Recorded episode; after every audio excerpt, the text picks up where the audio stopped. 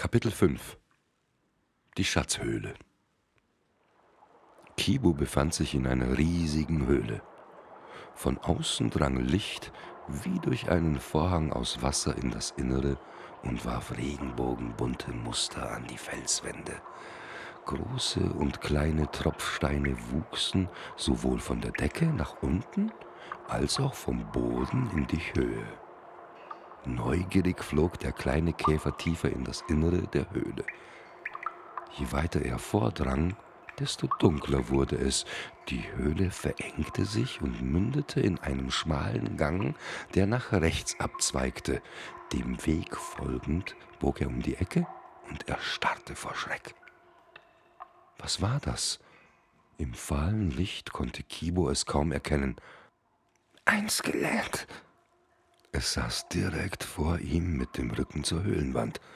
In der rechten hielt es einen Säbel, die linke Hand umklammerte einen Schlüsselbund. Wie vom Blitz getroffen machte der Käfer eine Kehrtwende, durchflog so schnell er konnte die Höhle mit den Tropfsteinen und durchbrach ohne anzuhalten den Wasserfall. Da bist du ja. Ich habe mir schon Sorgen gemacht, sagte Kamaka.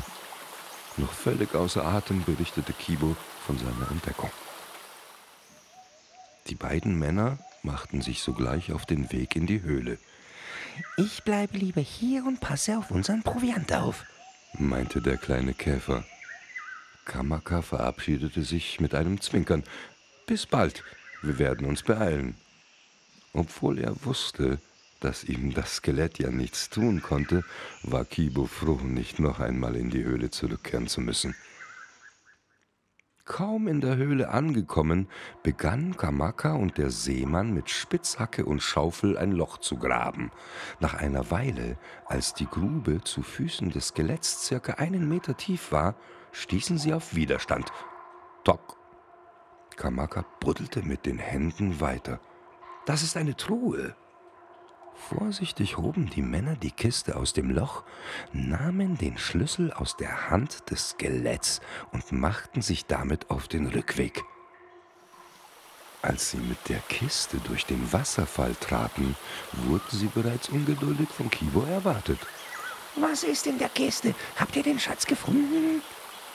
Kamaka zuckte mit den Schultern. Er nahm den Schlüssel, steckte ihn in das Schloss. Passt, drehte ihn einmal nach rechts. Klick.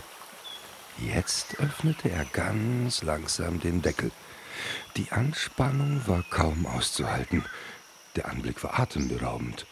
Die Truhe war randvoll mit funkelnden Perlen, Edelsteinen, Rubinen, Smaragden, Diamanten, Silberringen und Goldmünzen. Hurra! Wir haben den Schatz gefunden! rief Kibo vor Begeisterung. Die drei Kameraden stärkten sich mit Brot, Wurst und Käse und machten sich in der anbrechenden Dunkelheit auf den Weg zurück zum Schiff.